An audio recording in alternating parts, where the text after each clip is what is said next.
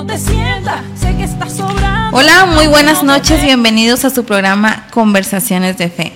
Es un gusto estar con ustedes de, de nueva cuenta aquí en este programa. Hoy, casi para finalizar el mes de julio, ya De estamos a julio. 22 de julio, 8 de la noche, un día cálido aquí en Monterrey. Así es que si usted Muy tiene cálido. un clima más agradable donde nos esté viendo, nos lo quiere escribir en los comentarios y como cada viernes, si pueden ponernos desde donde nos ven, nos daría muchísimo gusto. Bienvenidos a este programa. Mi nombre es Anabel Rodríguez, mi esposo. Alejandro Torres y me sumo a esta cordial bienvenida para ti y te invitamos a que nos puedas acompañar, que podamos conversar en este tiempo. Este es tu programa Conversaciones de Fe. Este es un programa de la Iglesia Bautista del Divino Maestro ubicada en la colonia San Rafael en Guadalupe, Nuevo León. Y bendecimos y saludamos a todos aquellos que nos ven, nos escuchan en las distintas partes de la ciudad, de México incluso también de todas partes del mundo. Sean todos Así bienvenidos. es. Y también queremos saludar a los que nos están viendo en las diferentes páginas de Facebook. Por ejemplo, un saludo para los que nos ven a través de Cosas Cristianas. Queremos enviar un saludo para cada uno de ustedes, los que nos ponen sus comentarios, los que eh, nos escriben a veces sus peticiones, agradecimientos. Pues un saludo para ustedes, también a los que nos están viendo a través de la página de nuestra iglesia, IBDM Divino Maestro, un saludo también. Y a las tres páginas de Radio Eterna, los que nos ven a través de Radio Eterna Doctor Arroyo, Radio Eterna Texas y Radio Eterna aquí en Monterrey, ¿verdad? Así es. ¿Hay alguna Radio que me haga Live. falta? No, ¿no? Son todos. Entonces, eh, les enviamos un saludo y vamos a estar viendo si usted pone una petición, si deja un comentario y conforme vaya avanzando el programa, pues vamos a estar exponiéndolos aquí al aire. Así es que, bienvenidos a este programa Conversaciones de Fe. Hoy vamos a estar reflexionando sobre el caso de una mujer. Este pasaje está en el Evangelio según San Mateo, capítulo 15, verso 21 al 28. El mismo pasaje se encuentra en Marcos, capítulo 7, 24 a 30. Nosotros vamos a considerar la porción que viene en Mateo, capítulo 15, verso 21 al 28. Y Vamos a darle lectura para tener presente lo que, lo que vamos a conversar el día de hoy.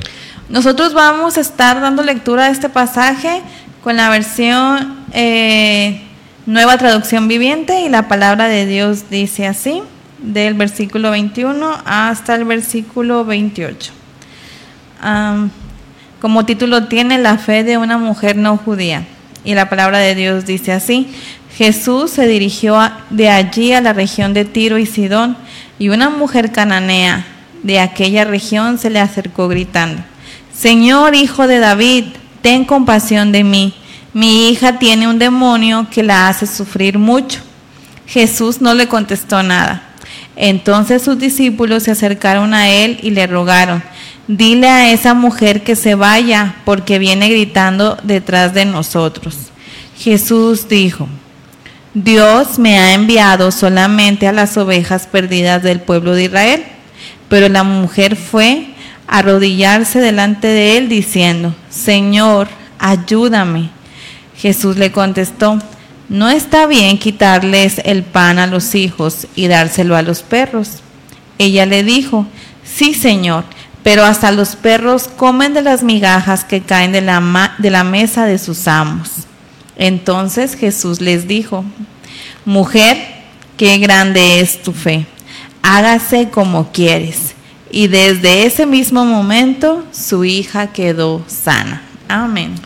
Quisiéramos conversar en el título Mujer, grande es tu fe. Es una expresión que utiliza el Señor Jesús a esta mujer y quisiéramos ir poniendo un poquito en contexto lo que está pasando. Hasta este momento el Señor Jesús ha hecho señales, ha hecho prodigios y pasajes anteriores nos dice que el Señor sanó a muchas personas de tal manera que, que la fama del Señor Jesús se iba extendiendo, no solamente en Jerusalén, sino también en todas las regiones, Capernaum, Genazaret, y ahora también en ciudades que se conoce como ciudades que no eran propiamente del pueblo de Dios, Tiro, Sidón, toda esa zona, esa antigua zona perteneció a Caná, a Canaán de Galilea, y en ese sentido Jesús estuvo ahí haciendo señales, milagros, y muchos podemos ver que el Señor Jesús a donde quiera que iba dejaba bendición.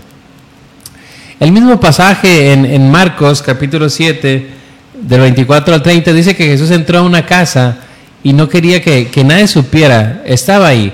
Pero esta mujer llega con Jesús, llega donde están los discípulos. Y el versículo 21 dice, saliendo Jesús de ahí, se fue a la región de Tiro y de Sidón. Estaba profetizado, estaba anunciado que en esa región, en Tiro y de Sidón, Dios iba a hacer señales, prodigios y milagros. Y es lo que Jesús estaba haciendo.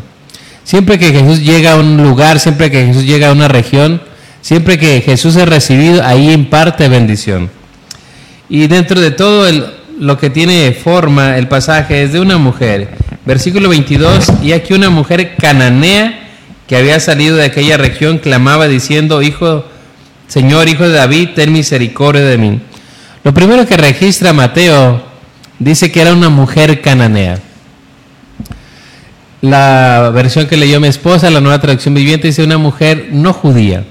Es decir, no pertenecía al pueblo de Dios, no pertenecía al pueblo escogido, no pertenecía al pueblo de Israel. Era cananea, era judía, era, no era judía, era gentil. Y en ese sentido, mis hermanos, había una gran separación. Judíos y gentiles no se llevaban. Los, los judíos no se podían juntar, no podían acercarse quizás por cuestiones de ceremonia, pues entendieron e interpretaron mal eso de separarse del mundo, sino que ellos no se juntaban, no convivían, no comían con alguien que no fuera de su raza, menos con un cananeo. La región esta que vemos aquí anteriormente había sido perteneciente a los saduceos, a los amorreos, a todos los cananeos, todos esos pueblos que Dios destruyó para introducir a Israel. Toda esa región antiguamente era una tierra de pecado y por su pecado, por su maldad, Dios hizo que esas ciudades fueran destruidas y en ese territorio, en ese lugar geográfico, Dios puso a su pueblo Israel. Y es interesante este detalle porque una tierra maldecida, una tierra que no pertenecía al pueblo de Dios, una mujer que no era parte del pueblo de Dios, el Señor la, la premia, el Señor reconoce esa fe de esta mujer, pero no nos adelantemos, dice aquí una mujer cananea. No era judía, no era del, de parte del pueblo de Dios, sino que cananea que había salido de aquella región, clamaba diciendo, Señor, hijo de David, ten misericordia de mí. La versión que trae mi esposa, Nueva Traducción Viviente, dice que la mujer daba gritos, gritaba, Señor, hijo de David, ten misericordia de mí. En su desesperación, en su angustia, ella clamaba, buscaba la ayuda, buscaba socorro. Y eso podemos ver porque todo lo que Jesús hacía, la fama de Jesús se iba extendiendo por toda la región, iba llegando a todas partes. Y quizás llegó a esa mujer, y esa mujer que tenía una, una hija que estaba atormentada por un demonio, fue a buscar a Jesús, fue a buscar a, a Jesús de Nazaret, fue a buscar al hijo de David. Esa expresión es interesante porque dice, Señor, hijo de David, ten misericordia de mí. Esa mujer empieza a gritar, y empieza a decirle a Jesús, Señor, Señor, hijo de David. Lo vemos como un título, como una expresión de reverencia también. Señor, hijo de David, ten misericordia de mí. Y eso se parece también a aquella narración de Marcos capítulo 10, cuando hay un hombre llamado Bartimeo, un ciego, que también está junto al camino y él empieza a preguntar qué está pasando. Oía mucha, muchos pasos, una multitud y él pregunta, ¿qué es lo que está pasando? Y le dicen, está pasando Jesús de Nazaret. Y él entonces empieza a clamar, Jesús, hijo de David, ten misericordia de mí. Y en ese sentido pareciera un paralelo con esa historia. Porque empieza a clamar Bartimeo y Jesús sigue avanzando, sigue caminando, sigue avanzando. Y aquí también en este pasaje, esa mujer también se dirige con ese título a Jesús. Señor, hijo de David, ten misericordia de mí. Está apelando al Mesías, está apelando a que Jesús es el Salvador, está apelando a que el que va y es el Mesías esperado, el Salvador del mundo. Y se dirige con esa propiedad, con esa reverencia, Señor, hijo de David, ten misericordia de mí. Y le expresa su causa, le expresa su condición. Mi hija es gravemente atormentada por un demonio. Esa mujer dice, mi hija es gravemente atormentada por un demonio. No era una enfermedad física, sino que esta situación que enfrentaba la hija de esa mujer era a causa de un espíritu maligno, de un demonio que atormentaba, No nos dice cómo, pero sí nos dice la descripción gravemente. Era una situación que tanto la madre como la hija estaban pasando. Pero cuando ella acude a Jesús, va con una confianza, va con fe, va con esperanza. Y me gusta esta mujer porque dentro de, de lo que vemos en este pasaje, Jesús pareciera que no le hace caso. Pareciera que la ignora, pareciera que guarda silencio. Y, es interesante que la fe de esta mujer, la confianza en esta mujer, ella la aprovecha al máximo. Jesús va pasando por ahí, Jesús está en esa región y ella quiere decir, este es el momento, esta es mi oportunidad, ese es el tiempo en el que yo necesito que Jesús me ayude. Por eso clama Jesús, oh Señor, Hijo de David, ten misericordia de mí. Mi hija es gravemente atormentada por un demonio. ¿Cómo te imaginas la situación de esta mujer?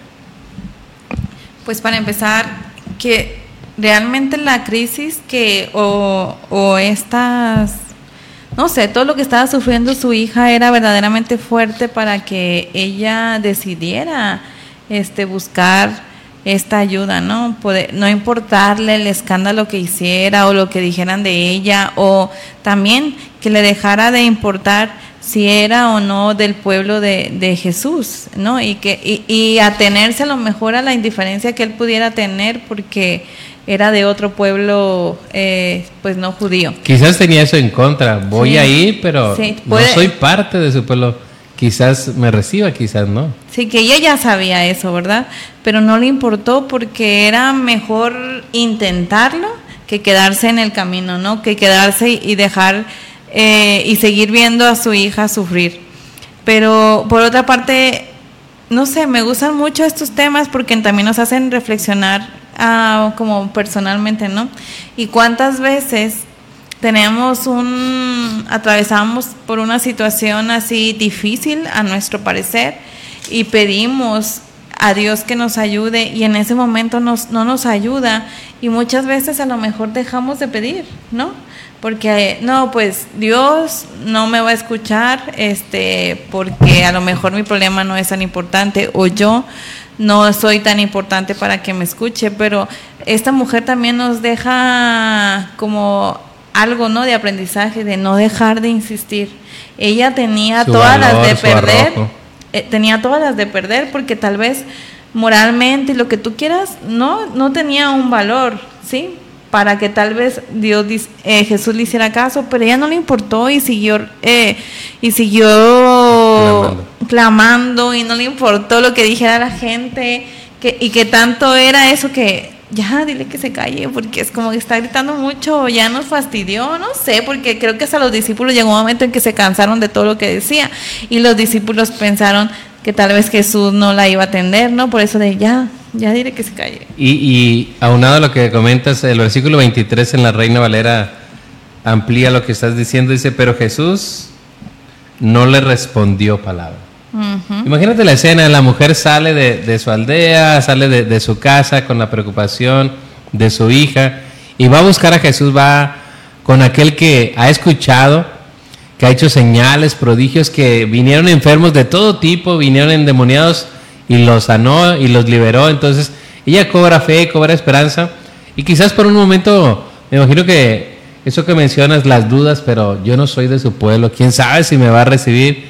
Pero yo, ella dijo, mi necesidad es superior, así que yo voy a ver, voy a buscar, voy a tener ese encuentro con él para que obre a favor de, de mi hija. No me importa las circunstancias, no me importan las condiciones, yo quiero estar donde está el que puede hacer la obra, el que pueda sanarla. Y quizás iba también en ese sentido con un poco de duda, pero a la vez con arrojo, con valor, con esperanza.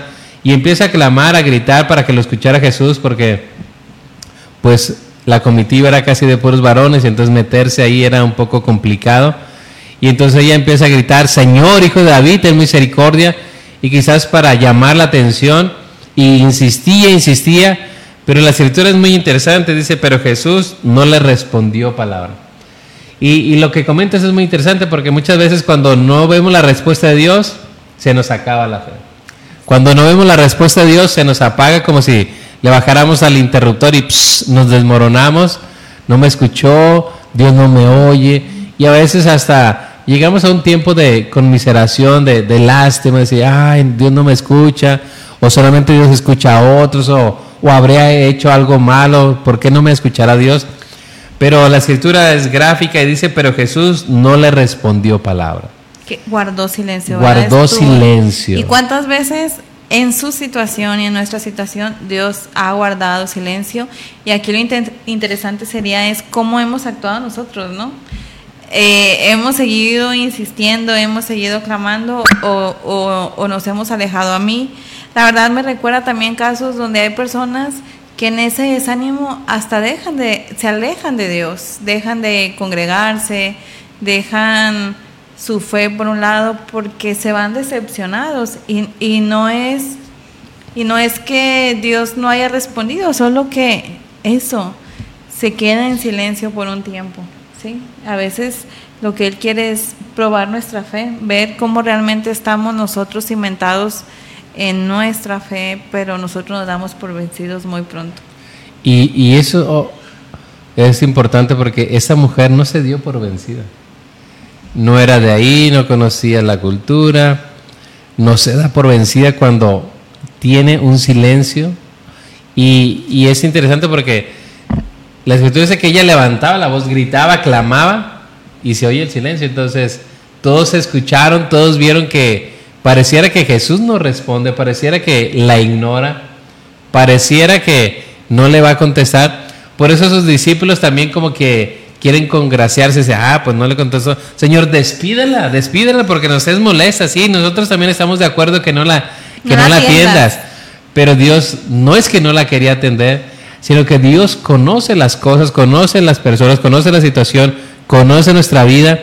Y muchas veces no es que Dios tengamos que gritarle, antes que pidamos, Él, ya lo sabe. Pero quiere saber qué es lo que hay en nuestro corazón. Si nosotros vamos a seguir solamente a Dios por, por la respuesta o le vamos a seguir a Él en todo momento. Dios no solamente quería contestar y bendecir a esta mujer, sino quería que esta mujer fuera sanada, su hija, y que fuera una mujer que tuviera ahora fe para caminar con el Señor Jesús. Porque muchas veces podemos escuchar casos, testimonios de personas que han estado en, un problema, en una enfermedad, y desde su condición han clamado, Señor, ayúdame, Señor, socórreme. Y Dios en su misericordia les ayuda, les socorre, pero después se olvidan. Se olvidan de que Dios les sanó, le- se olvidan de darle gracias a Dios y ya. Pero lo que Dios está queriendo no solamente es bendecirla con, con la libertad, la sanidad para la hija, sino bendecir su alma, bendecirle con salvación, el perdón de los pecados. Porque Dios vino a buscar y a salvar lo que se había perdido. La principal tarea de nuestro Señor Jesús es quitar el pecado. Ese pecado que nos separa de Dios, ese pecado que nos impide tener una relación con Dios. Podemos estar sanos, podemos tener prosperidad material, podemos tener todo, pero si no tenemos el perdón de nuestros pecados, estamos separados de Él, alejados de Él. Entonces, qué maravillosa esta historia porque dice el Señor, oh mujer, grande es tu fe.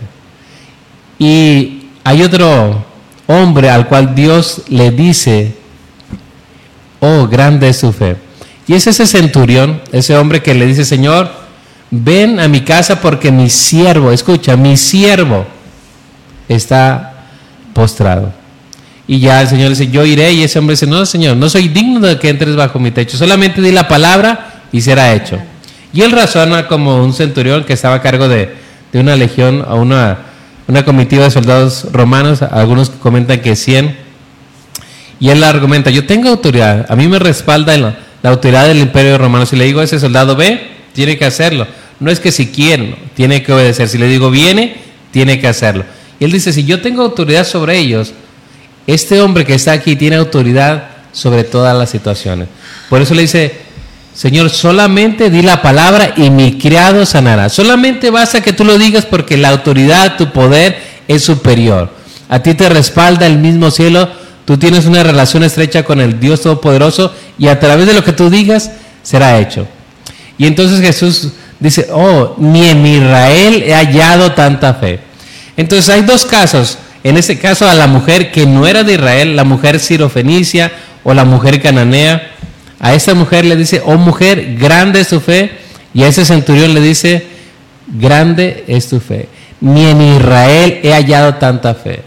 Él vino a Israel, vino a los suyos, pero la escritura dice que los suyos no le recibieron, mas a todos los que le recibieron, a los que creen en su nombre, les da potestad de ser hechos hijos de Dios. Y esa es la bendición, mis hermanos. Dios en la persona de Jesús no solamente vino a buscar a un pueblo, no solamente por una raza, no solamente por los judíos, Él vino a buscar a todos. Él vino a dar su vida en rescate por toda la humanidad. Él es hijo de David, es cierto, para cumplir esa promesa, pero también es hijo de Abraham, es hijo de Adán, es hijo de Dios. En Él, mis hermanos, usted y yo podemos tener la bendición del perdón de nuestros pecados. Quizás para nosotros, a veces cuando estamos fuera de un problema, fuera de la circunstancia, podemos ver el problema, podemos ver el pasaje, pero si nos ponemos, nos situamos en lo que está viviendo esta mujer, está clamando con toda fuerza, con toda intención, pero escucha un silencio. Nada. Pero Dios, pero Jesús se quedó callado. No le dijo ni una palabra. Es más, no le dijo ni sí ni no. No le dijo te voy a ayudar, tampoco le dijo no te voy a ayudar. Y puede que ni siquiera la haya volteado a ver, ¿no? Eso como Ah, quizás, quizás ella sintió una indiferencia. Como cuando estamos en el WhatsApp y nos ponen las dos flechitas azules y vimos que nos dejaban en visto porque no nos contestaron nada. Así. Y, y, y, tal vez de repente sí se queda, no sé, como sorprendida, ¿no? Pero que volvemos a lo mismo, no deja de insistir. Eso no la hizo ah, desistir, desistir del objetivo que ella tenía. Y aquí viene una de las enseñanzas primarias. ¿Cuántos de nosotros desistimos? ¿Cuántos de nosotros nos rendimos a la primera? ¿Cuántos de nosotros nos desesperamos? Porque esa es la realidad. Esa mujer iba con una petición, una petición genuina, pero no encuentra en el, en el primer momento una respuesta favorable. Y, nosotros hemos escuchado de, que Dios responde la oración y tenemos esa experiencia, esa convicción, y Dios nos ha respondido. Pero también hay momentos en que Dios guarda silencio, hay momentos en que Dios no dice nada, hay momentos en que usted y yo estamos orando y oramos y quizás ahora sí, mañana seguimos orando, seguimos orando, pero muchas veces al pensar que Dios no nos ha escuchado, al pensar que Dios no ha escuchado nuestra petición, nos damos por vencido, nos rendimos. Y el Señor Jesús nos invita a través de Lucas capítulo 18 sobre la necesidad de orar siempre, y escuché esa frase, y no desmayar. Sobre la necesidad de orar siempre y no desmayar.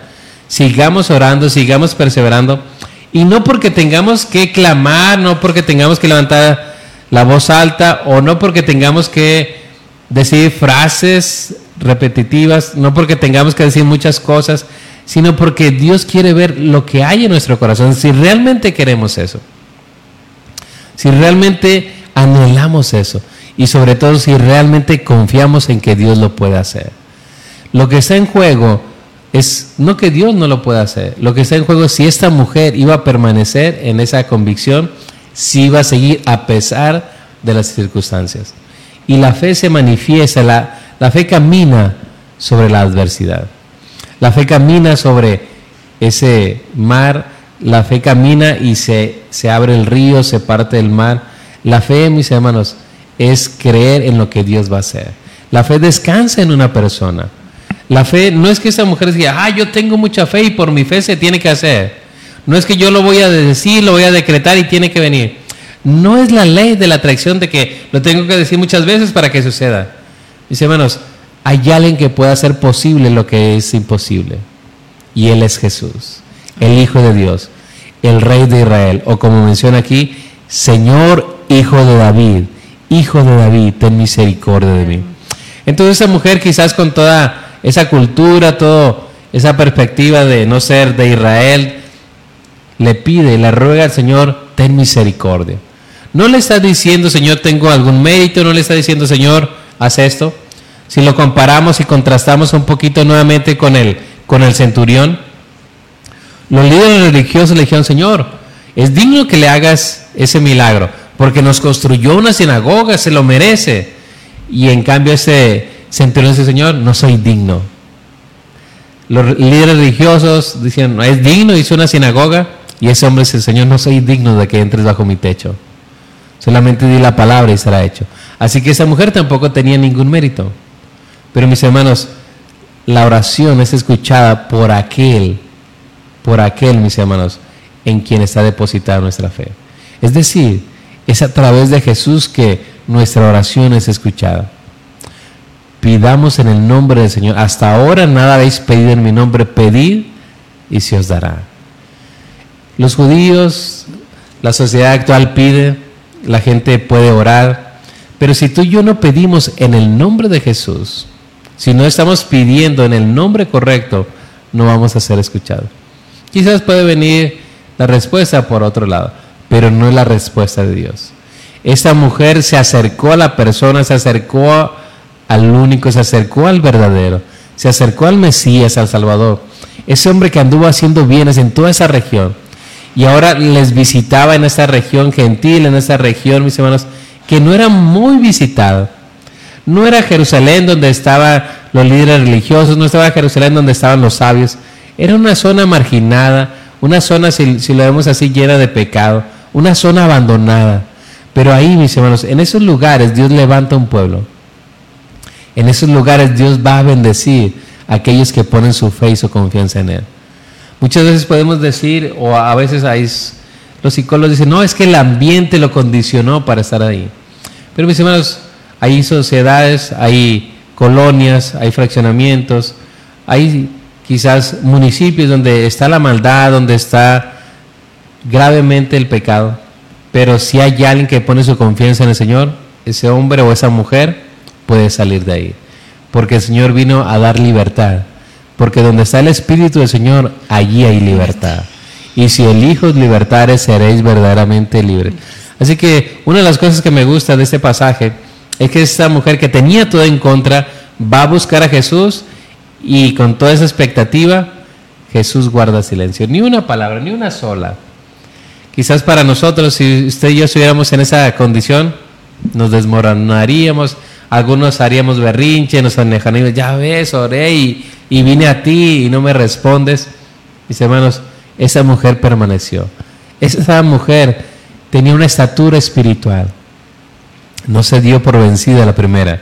Y dice la escritura, volviendo a Mateo capítulo 15, voy a leer ahora el verso 23 y 24. Pero Jesús no le respondió palabra. Entonces, acercándose a sus discípulos, le rogaron, diciendo, despídela, pues da voces tras nosotros. Un poco la insensibilidad de los discípulos, da voces. Lo que están diciendo, Señor, despídela, ya no queremos que grite, ya no queremos que levante la voz, nos incomoda eso. Y muchas veces la gente que conoce de Dios, a veces gente líderes también, podemos ser como un estorbo, como un obstáculo para aquellos que empiezan, para aquellos que están corriendo hacia Jesús, para aquellos que estaban corriendo hacia el Salvador. Y esos discípulos fueron un obstáculo, fueron una obstrucción. Despídela.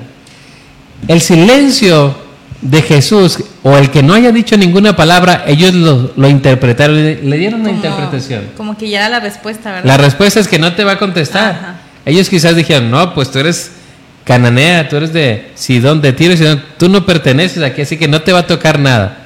Pero Jesús no estaba en esa sintonía, Él está obrando y trabajando tanto en esa mujer y también en los discípulos. Entonces, Muchas veces hemos escuchado es que Dios te ha desechado. Muchas veces hemos escuchado, Dios ya no te va a recibir. Ya no, ya no pidas, ¿eh? porque Dios ya te contestó. O a lo mejor tienes un pecado, no sé, y empezamos a decir un montón de cosas que, que como dices tú, somos más de tropiezo en vez de animar, siendo nosotros parte de este pueblo. Sí, sí, sí. Entonces, que podamos también con este tema poder reflexionar y, cambiar eso, ¿no? Porque dañamos a las personas, porque Dios todavía no ha dicho la última palabra. Y usted y yo no podemos interpretar lo que Dios va a hacer y lo que Dios está haciendo en ese momento. Y el único que ha dado su vida por usted es Cristo. Cristo le ama de tal manera que entregó su vida por usted y por mí. Dice la escritura, que de tal manera nos amó que dio a su Hijo, a su único Hijo, para que todo aquel que en Él cree no se pierda, mas tenga vida eterna. quizás a veces las disciplinas, las reglas dentro de la organización o de la iglesia han hecho que tú y yo nos sintamos heridos, nos sintamos alejados, que no podemos acceder a Cristo. Pero la gran diferencia es que Él dijo, el que a mí viene, yo no le echo fuera.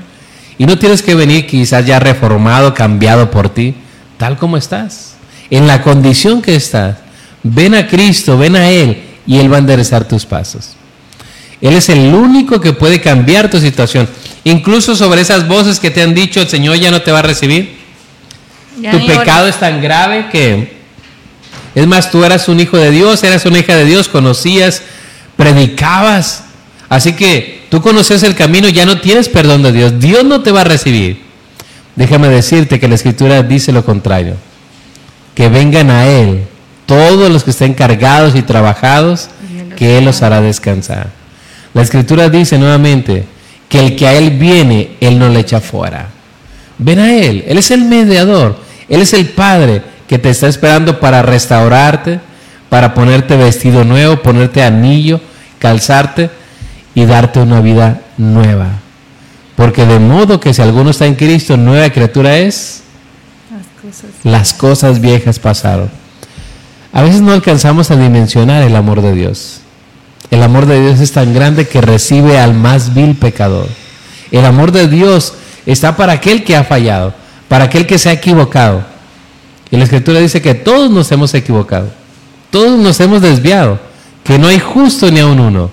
Y dice la Escritura que Él no vino a los sanos, sino vino a los enfermos, a los que necesitan su perdón, a los que necesitan su gracia, a los que necesitan su misericordia como esta mujer. Esta mujer no merecía, pero dice, Señor, hijo de David, ten misericordia de mí. Y entonces la interpretación de los discípulos era distorsionada. Pero ¿cuál era la interpretación? ¿Cuál era el actuar de Cristo? ¿Cuál era el actuar que usted y yo debemos tener presente? Dice la escritura, versículo 24. Él respondiendo dijo, no soy enviado sino a las ovejas perdidas de la casa de Israel. Eso es lo que dice Reina Valera 60 y vamos a leerlo en la nueva traducción viviente, nueva traducción viviente, Mateo 15, verso 24. Y la palabra de Dios dice así, Jesús dijo, Dios me ha enviado solamente a las ovejas perdidas del pueblo de Israel. Imagínense, es como si todo tuviera en contra, como si le echaran agua helada a la fe. Primero permanece callado, ¿no? Y cuando habla le dice pues algo como no pareciera pareciera que Dios le cierra la puerta. No le está diciendo que no. Le está diciendo Dios me ha enviado a las ovejas perdidas del pueblo de Israel es decir Dios me envió primero a, a este pueblo pero no le cierra la puerta. Y mis hermanos esta era una distorsión que Israel había tenido ellos eran el pueblo escogido el pueblo de Dios el pueblo de las promesas, del pacto al quien se le dio la ley. Pero eso no excluía a los otros pueblos, porque Dios siempre estuvo pensando en las naciones, que a través de Israel las demás naciones iban a conocer al Dios vivo. Y en ese caso dice que vino a su pueblo, vino a las ovejas perdidas, escuche, ovejas perdidas de Israel. El pueblo de Israel estaba perdido. Vino a ellos, pero no excluye a los demás. No excluye a todo aquel que se acerca con fe. Pero si pareciera como una negativa de Dios, si pareciera un balde de agua fría. Dice, no soy enviado sino a las ovejas perdidas de Israel. Y nuevamente, si usted y yo estuviéramos en esa situación, pareciera que nos cortan ahí nuestra fe. Y usted y yo quizás diéramos marcha atrás. Ah, pues entonces me, doy, me doy media vuelta. Pero una de las cosas que también son de resaltar es la perspicacia de esta mujer. Esta mujer entendió lo que Jesús le estaba diciendo. También otro de los diálogos interesantes es cuando Jesús platica con esa mujer de Samaria, una mujer también de altura, porque le dice, me parece que tú eres profeta. Me parece que tú eres el, profeta de Dios. Y, también Dios resalta esa conversación con esta mujer de Samaria, pero volviendo a, nuestro caso, la mujer del día de hoy, la cananea, ¿qué, ¿qué es lo que hace que ella siga insistiendo? Porque no desistió la primera y sigue perseverando, sigue estando ahí. Versículo 26, escuchen ese diálogo. Jesús le dice, voy a leer ahora 25, 26 para que lo veamos. Entonces ella vino y se postró ante él diciendo, Señor, socórreme. Respondiendo él dijo, no está bien tomar el pan de los hijos y echarlo a los perrillos. Otra vez, como si fuera una primera pared, el silencio, una segunda pared, solamente vengo al pueblo de Israel, una tercera pared, no está bien tomar el pan de los hijos y echarlo a los perrillos. Esa era una frase, era un dicho, era un proverbio, que sin lugar a dudas también tenía cierto margen de, de señalamiento hacia los cananeos. Y dice la escritura, no está bien tomar el pan de los hijos y echarlo a los perrillos.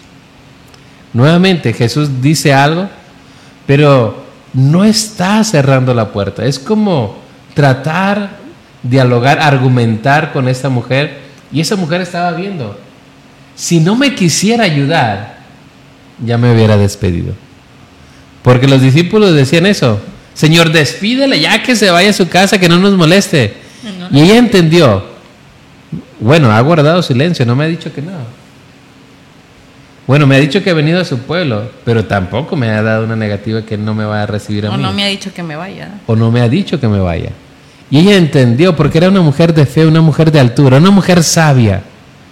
Recuerda que venía atormentada por la situación de, de- la condición de su hija, pero esta era una mujer de fe que veía con los ojos de la fe y veía, este es Jesús, no me puedo ir sin la bendición, no me puedo ir sin tocar el manto, no me puedo ir sin recibir su favor y su gracia.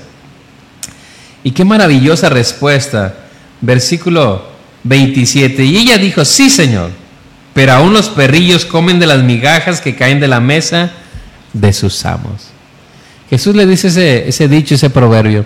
No está bien quitar el pan de los hijos y darlo a los perrillos. Y esta mujer es, sí, Señor, es cierto. Pero aún, aún los perrillos comen de las migajas que caen de la mesa de sus amos. Entonces, esa mujer, mis hermanos, dice, Señor, yo no soy de Israel. Yo no merezco tu bendición. Yo no merezco los pactos. yo no estoy dentro de los pactos, las promesas, las bendiciones. Es decir, yo no estoy de todo eso. Pero con que tú me des algo, eso es suficiente. Ella le estaba pidiendo socórreme, ella le estaba pidiendo misericordia. Mis hermanos, no es que esta mujer tendría que rebajarse, sino estaba en un descubrir el corazón de Dios y Dios descubrir la fe de esta mujer. Era, si lo vemos así, una lucha entre el corazón de esta mujer para llegar a Jesús y Jesús conocer y bendecir a esta mujer en lo físico y en lo espiritual. Sí, Señor. Le dice, sí, Señor. Pero también, aún los perrillos comen de las migajas que caen de la mesa de sus amos. Quizás, mis hermanos, nosotros, por nuestra condición de ser un poco más orgullosos, nos daríamos media vuelta. Ah, pues me voy. Pero vemos la condición de esta mujer. Señor, no merezco, pero si tan solo te dignas a darme la bendición, lo mínimo, con eso me basta. Hay humildad en el corazón de esta mujer. Y dentro de, la actitud de esta mujer vemos la, la perspicacia, la sabiduría, la fe, la fortaleza, porque ella dijo, yo vengo a que Jesús haga que mi hija sane. Yo no me voy de aquí. Yo no me voy de aquí hasta que la bendición llegue. Yo no me muevo. Es mi oportunidad, es mi tiempo. Dios está pasando por aquí. Jesús está aquí, es el tiempo de bendición. Hoy es el día aceptable, hoy es el día de salvación, hoy es el día de bendición. Mis hermanos, ¿y qué de la multitud? ¿Qué de los discípulos? ¿Qué de las demás personas que vivían en esa región? Ellas también pudieron ser bendecidas, pero es solamente bendecida esta mujer, porque ella se acerca con fe, con confianza delante de nuestro Señor Jesús. Entonces Jesús no estaba menospreciando a esta mujer, sino que quería ver si realmente tenía fe en él. Y Jesús ve que hay una fe genuina en esta mujer y le dice en el versículo 28. Entonces respondiendo Jesús dijo, oh mujer, grande es tu fe, hágase contigo como quiere. Y su hija fue sanada desde aquella hora. ¿Puedes leer el verso 28, por favor? Sí, dice, entonces le dijo Jesús, mujer, qué grande es tu fe, hágase como quieres. Y desde ese mismo momento su hija quedó sana. Hermanos, amigos, ¿por qué Jesús resalta la fe de esta mujer? Una de las cosas que Jesús dice, mujer, grande es tu fe, o qué grande es tu fe. Jesús está viendo, mis hermanos, la fe de esta mujer. Pero ¿por qué es fuerte? Porque es grande esta fe. Porque su fe está depositada en Jesús. Porque su fe no desiste ante los obstáculos. Porque su fe no se apaga ante los problemas. Porque su fe, mis hermanos, descansa sobre la persona de Jesús. La gente en la actualidad puede decir que tiene mucha fe. Tengo mucha fe en esto, en aquello. Hay mucha gente que tiene fe incluso en un horóscopo. Pero la fe que demanda Dios es una fe en la persona de Jesús. Dice la escritura que todo aquel que en él creyere no será avergonzado. Es decir, abandonarme es depositar mi confianza en Jesús. Es decir, no hay nadie más que me pueda ayudar. No hay nadie más que me pueda salvar. Todo lo que soy, toda mi vida, toda mi confianza la pongo en Jesús. Eso es la fe. Apoyarnos en Él. Apoyarnos en lo que Él es apoyarnos en lo que Él puede hacer, apoyarnos en su naturaleza. Algunos veían solamente un hombre, algunos quizás solamente veían un maestro, pero esta mujer lo vio como el Salvador. ¿Cómo ves tú a Jesús? ¿Tienes un Dios pequeño? ¿Tienes un Dios a tu estatura, a tu medida? ¿O tienes tu, tu Dios que traspasa los cielos? Que es el mismo de ayer, de hoy y por todos los siglos. Si tú tienes una fe en un Dios vivo, en un Dios verdadero, en el Dios de Dios y Señor de señores, en el Alfa y Omega, en el Todopoderoso, la situación que tú estás viviendo, vas a ir corriendo con fe y decir, Señor, ayúdame. Señor, socórreme. Ella empezó gritando y Jesús guardó silencio. Empezó ese diálogo. Y entonces cuando Jesús le dice, no está bien, dice la escritura que ella se postra se arrodilla. Otras versiones dicen, adora a Jesús. Se postra ante los pies de Jesús, le reconoce como el Señor y le pide, socórreme. Y ya hemos mencionado, mis hermanos, que el que a Él viene, Él no le echa fuera. Que Dios no desprecia un corazón contrito y humillado. Si hay una condición, mis hermanos, que es favorable para que tengamos la respuesta, es humillarnos delante del Señor humillarnos ante su poderosa mano para que seamos exaltados. Mis hermanos, Jesús dice, oh mujer grande es tu fe. Y no es grande porque ella tuviera mucha confianza, no es grande porque ella tuviera mucha fe. Es grande porque esa fe es fuerte, es grande porque esa fe está puesta en Jesús. Está puesta en el Señor. Y cuando nuestra fe está en Él, mis hermanos, cuando nuestra fe está en Jesús, suceden las cosas. Y lo que hacía Jesús en ese tiempo lo sigue haciendo en la actualidad. Por eso hoy te invitamos a que te fortalezcas en fe, que acudas al Señor con esa fe que está en ti, en tu corazón, y que esa fe te sostenga para enfrentar quizás un obstáculo, segundo obstáculo, tercer obstáculo, hasta que llegues hacia donde está el Señor.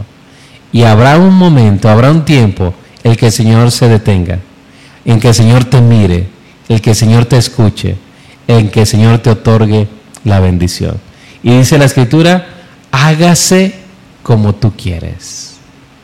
Es decir, tu fe te ha salvado, tu fe ha hecho posible. Y mis hermanos, la, narración, la escritura dice, y que al instante, al instante su hija fue libre. En ese momento fue libre. Su hija, mis hermanos, no estaba ahí. Pero en el momento en que Jesús dijo, oh mujer, grande es tu fe, hágase como tú quieres. Es de resaltar que esta mujer no era de Israel. Es de resaltar que el centurión tampoco era de Israel. Pero mis hermanos, la fe no depende de nuestra nacionalidad. La fe depende de creer aquel que ha sido enviado a este mundo, mis hermanos, a rescatar, que ha venido a buscar esas ovejas perdidas, Es por eso que tú y yo en este tiempo, en este día, si nos acercamos a Él, vamos a encontrar respuesta. Quizás estamos débiles, quizás hemos pensado desmayar en una petición. Y no solamente en una petición, en nuestra vida cristiana. Quizás nos han dicho, ya Dios te ha desechado. Quizás nos han dicho, tú ya no tienes remedio, Dios ya no puede hacer nada en ti. Déjame decirte que Dios es especialista en casos difíciles.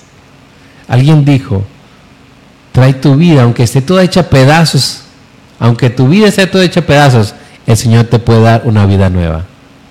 Porque Él es poderoso para transformar las vidas. Así que hágase contigo como quieres. Que el Señor haga en ti eso que está en tu corazón. Que esa petición que está en tu corazón, el Señor le da respuesta. Y que tu corazón se acerque más a Él y no se vuelva en darle la espalda cuando venga esa petición. Sabiendo, mis hermanos, que toda buena dádiva y todo un perfecto desciende del Padre de las Luces, en el cual no hay sombra ni variación. Así que mi hermano, grande es tu fe. Si no, dile, aumenta mi fe, Señor. Afírmame que en lo que estoy pasando, en la circunstancia que estoy pasando, podamos decir, la circunstancia es difícil, pero el Señor es todopoderoso. Yo soy débil, pero Él todo lo puede. Que yo pueda descansar en lo que Él es, el Señor todopoderoso. Que el Señor me les bendiga. Y vamos a tratar de saludarles, tener un poco algún momento para leer sus comentarios, sus mensajes y tener un tiempo, un periodo de oración. Así es, queremos saludar de la página del Divino Maestro a nuestra hermana Mariela Esteves, también a nuestra hermana Nora López Medrano, un saludo para ustedes y también a nuestro hermano pastor José Isaías Reyes. Muchas gracias por sus comentarios, muchas gracias por poder ver el programa y también apoyar para que este programa eh, pueda tenerse cada, cada viernes. Y también de la página de Cosas Cristianas queremos saludar a nuestra hermana Micaela Catalín Meléndez y también a María Luisa Ríos. Un saludo para ustedes. No sabemos de dónde nos ven, pero les enviamos un saludo y bendiciones de Dios hasta donde quiera que usted esté y también a su familia. Así es que Estamos a punto de finalizar el programa del día de hoy. La verdad agradecemos este tema porque como cada conversación que tenemos los viernes es como ese aliento que necesitamos para no dejar de pedir, para no dejar de tener fe, no dejar de creer que Dios puede obrar en esas situaciones que están ahí donde Dios ha guardado silencio, pero no ha mandado la respuesta todavía. No ha dicho que no, así es que no dejemos de creer. Entonces, el silencio de Dios no significa un no. Así que perseveremos. Y le voy a pedir a mi esposa, en este caso, que tome a bien hacer oración por cada, cada mujer que quizás trae una petición, hay algo en sus corazones, una situación quizás personal, familiar. Vamos a Dios en oración y, y pidamos a aquel que nos escucha. Recuerde, un no no no, un silencio. Un silencio no, es, un no. Así que vamos por el sí de Dios. Amén. Señor, damos gracias por este tiempo, damos gracias, Señor, por el cuidado que usted ha tenido con nosotros hasta el día de hoy. Damos gracias, Señor, por su palabra, porque sigue dando aliento a nuestros corazones. Gracias, Señor, por lo que hemos aprendido a través de esta conversación y hoy Rogamos, Dios, por las mujeres que están viendo este programa. Rogamos, Señor, que usted obre en esa petición que cada una de ellas tiene, Señor, y que su Espíritu Santo, Señor, pueda seguir aumentando nuestra fe, Señor, y que podamos tomar ejemplo de esta mujer y no dejar de rogar, no dejar de pedir, no dejar de clamar, Señor, entendiendo que si usted ha guardado silencio el día de hoy, no es un no usted todavía tiene una respuesta para nuestra petición. Usted todavía puede obrar en nuestra necesidad y puede mandar esa ayuda que nosotros hemos buscado. Así es que, Señor, nos dejamos en sus manos, dejamos nuestras peticiones en sus manos, rogando que usted envíe respuesta y rogando, Señor, que usted quisiera obrar a favor de nosotros, que usted quisiera enviar, Señor, esa respuesta que tanto hemos pedido, que usted quisiera, Señor, contestar esas peticiones. Así es que en este momento, Señor, nos dejamos en sus manos, rogando que en esta noche usted pueda traer paz a nuestro corazón, pueda traer confianza, Señor, y podamos renovar nuestras fuerzas, Señor, para seguir clamando, Señor, para no dejar de pedir su ayuda y de alabar su nombre. Gracias, Señor, por sus bendiciones. Gracias, Señor, por seguir hablando a nuestras vidas. Y gracias, Señor, porque su palabra permanece fiel. Gracias, Dios, por cada uno de esos ejemplos que están ahí y que son de aliento para nosotros en este tiempo. Gracias, Señor, en el nombre de Jesús. Amén. Pues gracias Señor por este tiempo, mis hermanos.